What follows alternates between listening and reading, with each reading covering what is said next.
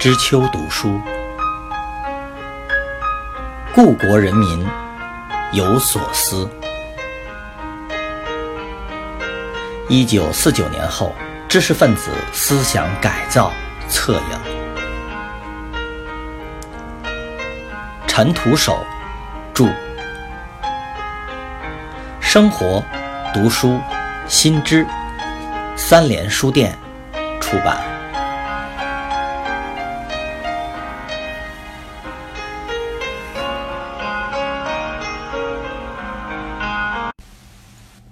六，一九六零年三月间，教研室支部在未和傅英商量的情况下，就生硬地调走了他的研究生，停止由傅指导进行的西附研究。傅知道后情绪大变，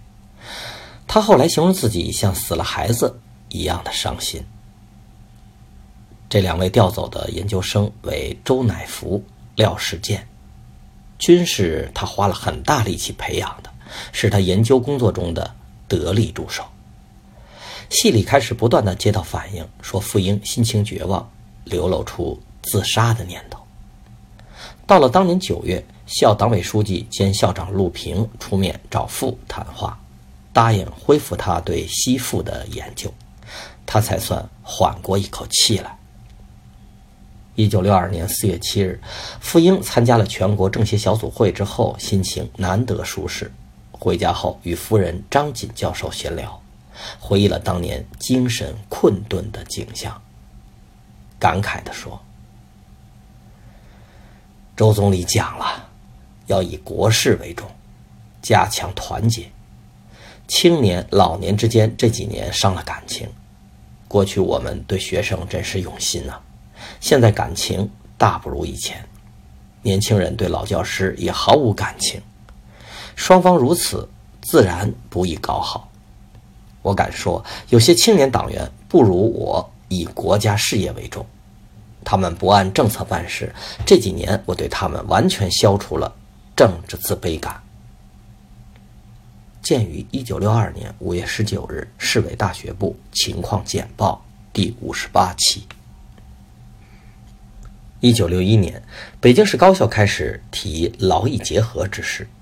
政治及教学改革运动的强度明显减缓，以减轻贫乏的经济生活的外在压力。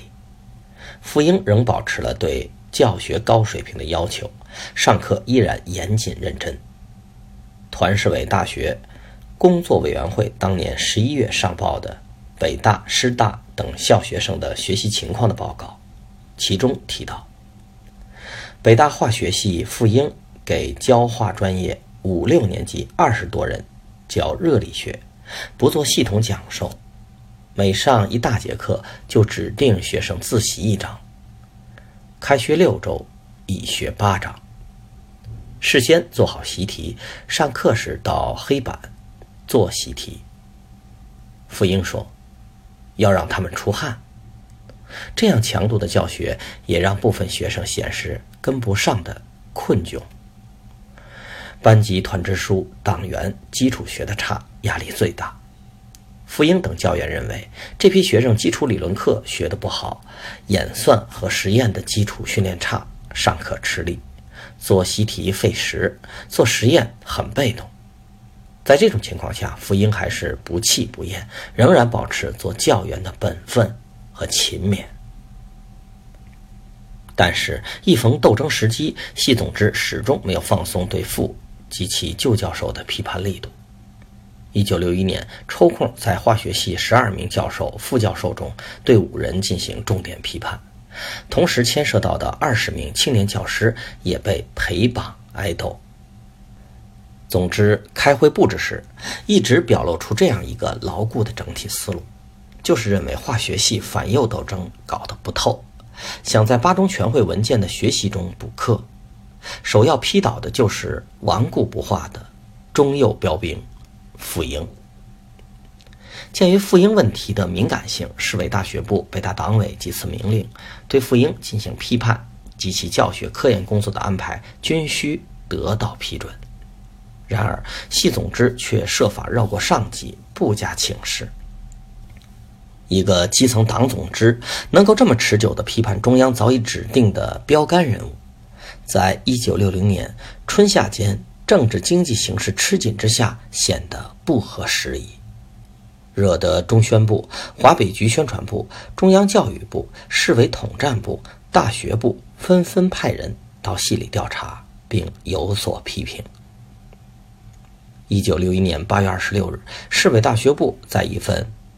关于团结、改造、使用老教师的调查资料中，直接点名批评北大化学系严重的违反党的知识分子政策，党和老教师的关系比较紧张，问题最突出。北大党委在一份自查报告中也承认。检查出化学系在工作中违反党的知识分子政策，特别是一九六零年春发生了对党外教师乱批判、乱斗争的现象，严重的损害党的威信和群众的积极性，使化学系的党组织脱离了群众，使系里的工作也受到不小的损失。一九六零年四月底以后，乱批判、乱斗争的现象虽然基本上停止下来了。但是干部的错误思想没有得到纠正，在群众中造成的不良影响也没有消除。北大党委认为，傅英是中央1957年确定的中右标兵，但化学系总支在将近四年的时间一直对傅采取斗争的措施，实际上实行了政治上孤立、业务上搞臭的方针，违反了中央的这一指示。戴了反中央的帽子之后，系总支无奈之下，重新给傅英配备了助手，又得安排他的教学科研任务。市委大学部甚至表态要直接越级帮助化学系总支制定一个团结改造复英的工作计划。一九六一年十二月二十一日，大学部制定了一个内部条例，有针对性地列入一条，对师生进行重点批判，斗争的决定权必须。集中在学校党委、总支和支部都不能决定。系总支对上级种种限制批评心服口不服，校党委要求系里起草对傅英的工作计划。系总支书记王孝廷还坚持说，傅英比中右还坏，实质是未戴帽的右派。在一份系里传看的内部总结中，赫然引用毛泽东一则批示的语义，依然宣称：“资产阶级知识分子已和资本主义制度一样，已是日薄西山，气息奄奄，人命危浅，朝不虑夕了。”前来调查的大学部人士感叹而道。这代表了化学系总支固有的斗争思路，任何时候都不动摇、不松懈，哪怕是处于民生艰难、急需缓和的特殊时间段。一九六一年七月十四日，市委大学部借市委党校礼堂召开了思想政治工作会议，市委大学部副部长宋硕做了几年工作回顾总结，谈及与高级知识分子关系紧张时，举了傅英的例子。北大化学系对傅英的工作毛病较大，撤销了他的教研室主任。他原是中右标兵，双反批评之后，写了向真理投降。以后他没有再发表对党、对社会主义的错误言论。他呢，牢骚很多，表明工作没做好。从傅英北大化学系引申开来，宋硕承认。基层对教授的打击面过宽，有的单位高达三成，对这部分人的思想工作多数是失败的。他说：“毛病在于党委、总之管得过多、过死，不该管的也管了，干涉了一些不该干涉的事情。明明别人交心谈的就批判，还要让人交心再批判。这几年问题多的是。”斗争多，团结少，关系相当紧张。鉴于市委大学部一九六一年八月宋硕在政治思想工作会议上的报告，宋硕的批评是有来由的，也糅杂了一种焦虑不安的情绪。一九六零年四月底，北大乱批判、乱斗争的现象已经在全校范围内停止下来。但是化学系总支依然借学习八中全会文件的活动，悄悄地进行所谓补课，掀起了新一轮的过火斗争。系总支负责人曾在全系党员会上表示：“资产阶级在党内的代理人向党进攻，资产阶级知识分子也一定向党进攻。革命越来越深入，思想革命对象越来越多，应当开展斗争，清算。”历来运动当中未解决的问题，对于有问题的教授、青年教师，号召全系挤他们的材料，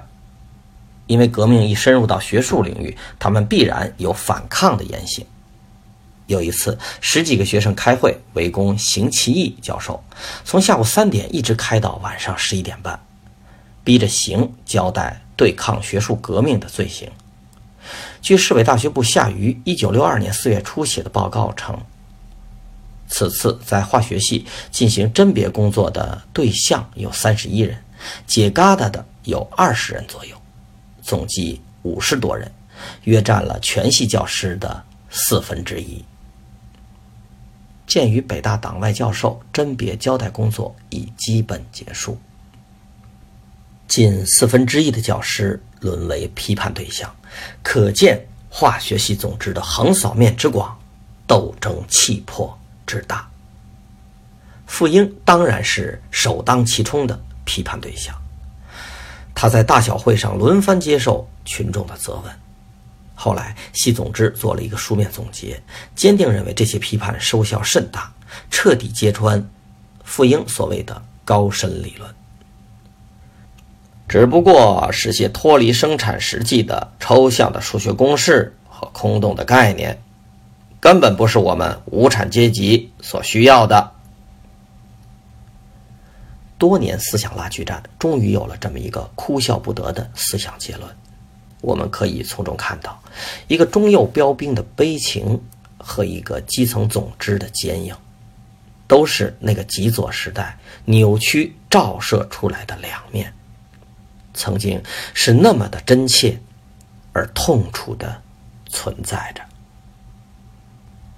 一九六二年三四月间，北京市委大学部曾经多次讨论了四年来的存在问题、工作教训，初步拟定了长达一万四千多字的总结草稿。其中，对系总支权力过大的现象表示担忧，认为这些年来不少系总支支部发生了一些分散主义的错误。往往不经上级党委批准就擅自批判教师和学生，改变教学计划和课程体系，讨论教学行政的具体工作过多过细，陷入过多的行政事务和会议活动，使行政一条线有时形同虚设，使得学校系的非党行政负责人感到有职无权，坐了冷板凳。总结草稿中写道。现在看来，宣布实行党总支领导下的系务委员会的制度对工作是不利的，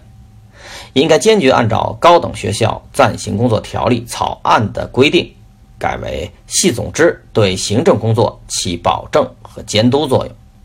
教师党支部对教研室的工作只起保证作用。让系总支退居工作幕后，限制他们一竿子到底的强势组织权力，这导致不少高校系总支的强烈不满和抵触。从事后的效果看，仅仅经过几个月的博弈，借着毛泽东1962年夏天大谈阶级斗争之风，各校系总支仍旧恢复了思想领导、行政把关的权势，而且今后三四年愈加强化，直至。文革崩盘。